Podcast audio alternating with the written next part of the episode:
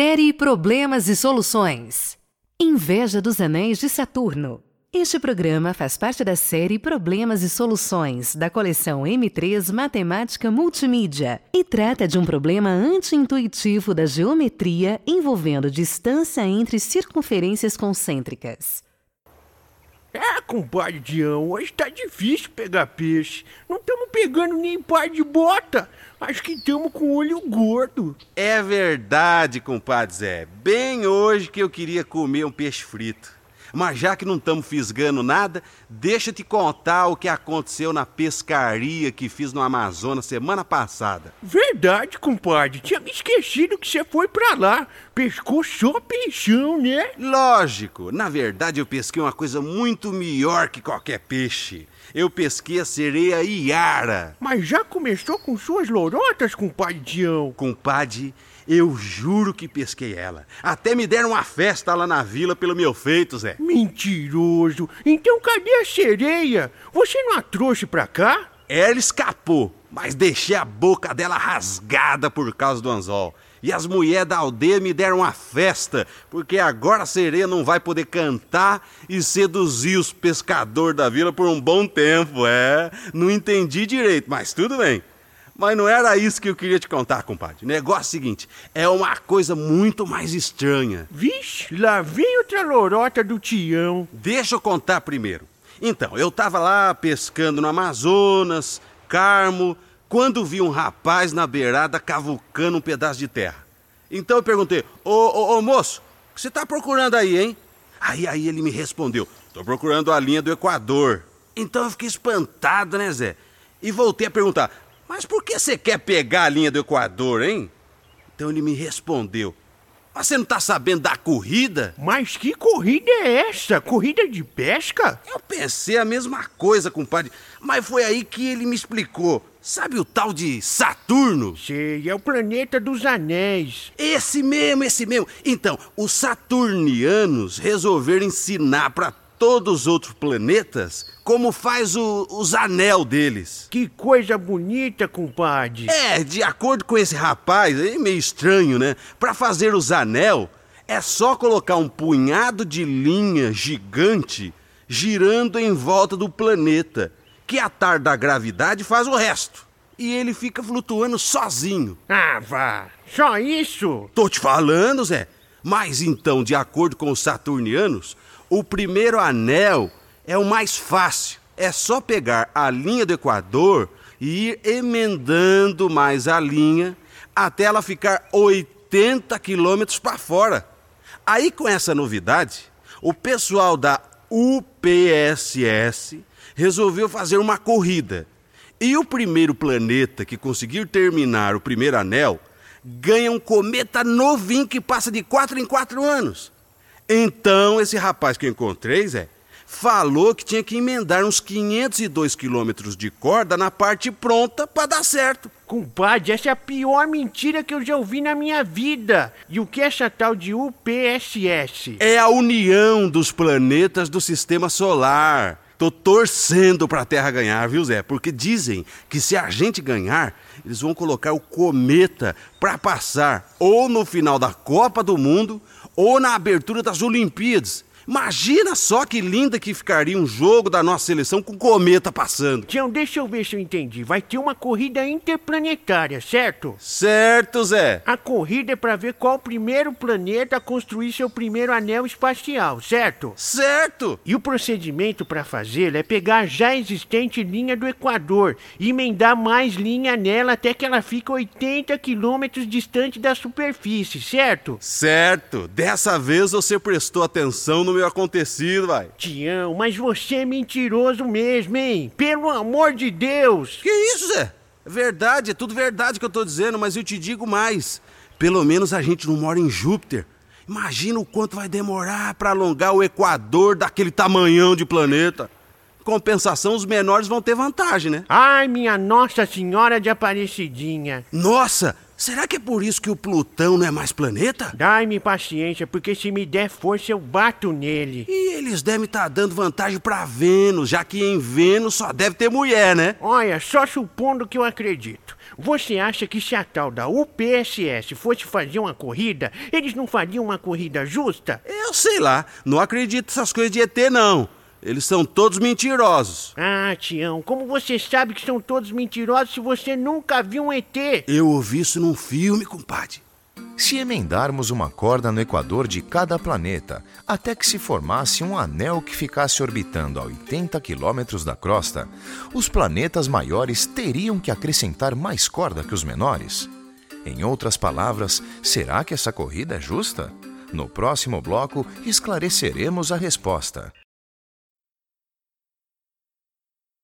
Voltamos agora e vamos ver se essa corrida é justa mesmo.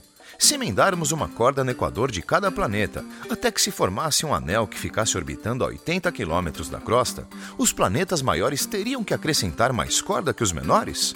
Prestem atenção.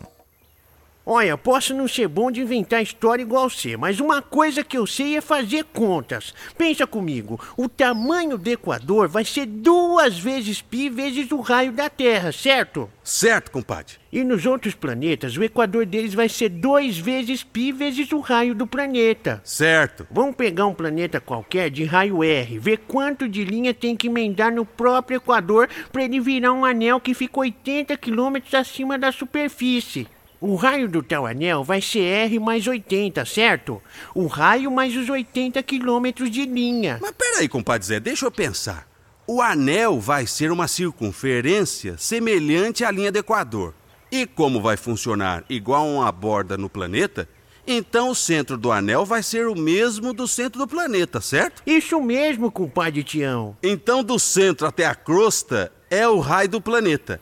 Aí da superfície do planeta até o anel tem 80 quilômetros. Por isso é que o raio do anel é R mais 80, entendi. Bom, compadre Tião, então a linha que faz esse anel tem 2π multiplicado com a soma de R com 80.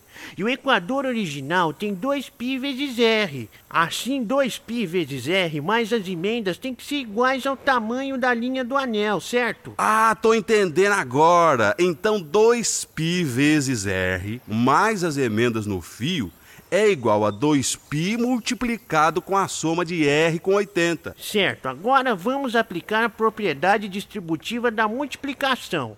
Vai ficar 2π vezes R mais 2π vezes 80. Tô conseguindo acompanhar. Então agora ficou que 2π vezes R mais as emendas é igual a 2π vezes R mais 2π vezes 80, certo? Certinho. Agora temos 2 vezes π vezes R nos dois lados da equação. E vai sobrar que o tamanho das emendas é igual a 2π vezes 80, que dá mais ou menos 502 quilômetros. Isso quer dizer que todo mundo tem que emendar o mesmo tanto seu equador, não importando o tamanho do planeta. Ah, então quer dizer que não importa o tamanho do planeta. As emendas vão ser todas iguais em tamanho, é isso, Zé? É isso mesmo, compadre. Ah, tá. Mas quando foi que você concluiu isso, compadre? Ai, minha Nossa Senhora da Aparecidinha.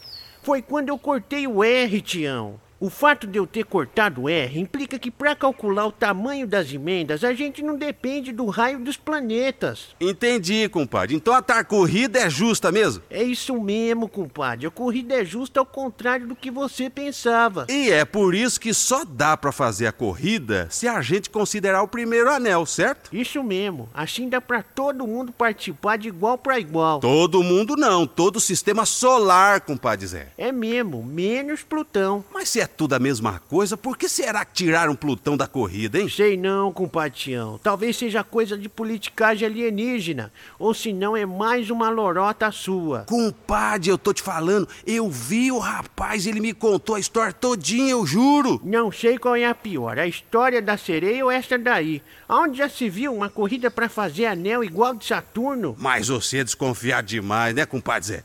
Eu juro pelas minhas carças que eu vi esse rapaz, só. Só se esse rapaz aí fosse aquele o tarde alienígena. Minha santa, será que eu conversei com o ET?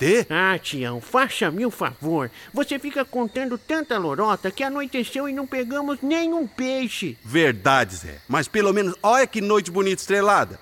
Olha lá, olha lá, uma estrela cadente. Será que a gente ganhou a corrida? Larga de ser bobo, homem. Neste ano nem tem Copa e muito menos Olimpíadas. É só uma estrela cadente comum. Verdade. Então vou fazer um pedido. Pode fazer. Hum. Que foi, compadre? Tô em dúvida. Não sei se eu peço pra terra ganhar ou pra eu conseguir pescar Yara de novo. Você precisa ver que mulherão, só. Nunca tive um peixão daquele na minha rede. Ah, Tião, pelo amor de nossa Aparecidinha. Vou ter muita história pra contar pros meus netos, é. Série Problemas e Soluções. Este programa faz parte da coleção M3 Matemática Multimídia, uma produção da Unicamp, Universidade Estadual de Campinas desenvolvido com recursos da Fundação Nacional para o Desenvolvimento da Educação, do Ministério da Ciência e Tecnologia e do Ministério da Educação, podendo ser difundido livremente, desde que citados os devidos créditos. Conteúdo: Luiz Fernando Giolo Alves. Roteiro: Gabriel Ishida. Locução: Nano Filho, Denis Garcia e Diguinho. Assistência de produção: Rosana Stefanoni. Direção: Renata Gava. Edição: Guta Ruim. Mixagem: Sandro Della Costa. Supervisão técnica: Álvaro Bufará. Coordenação de mídias audiovisuais: Professor Eduardo Paiva. Coordenação geral: Professor Samuel Rocha de Oliveira.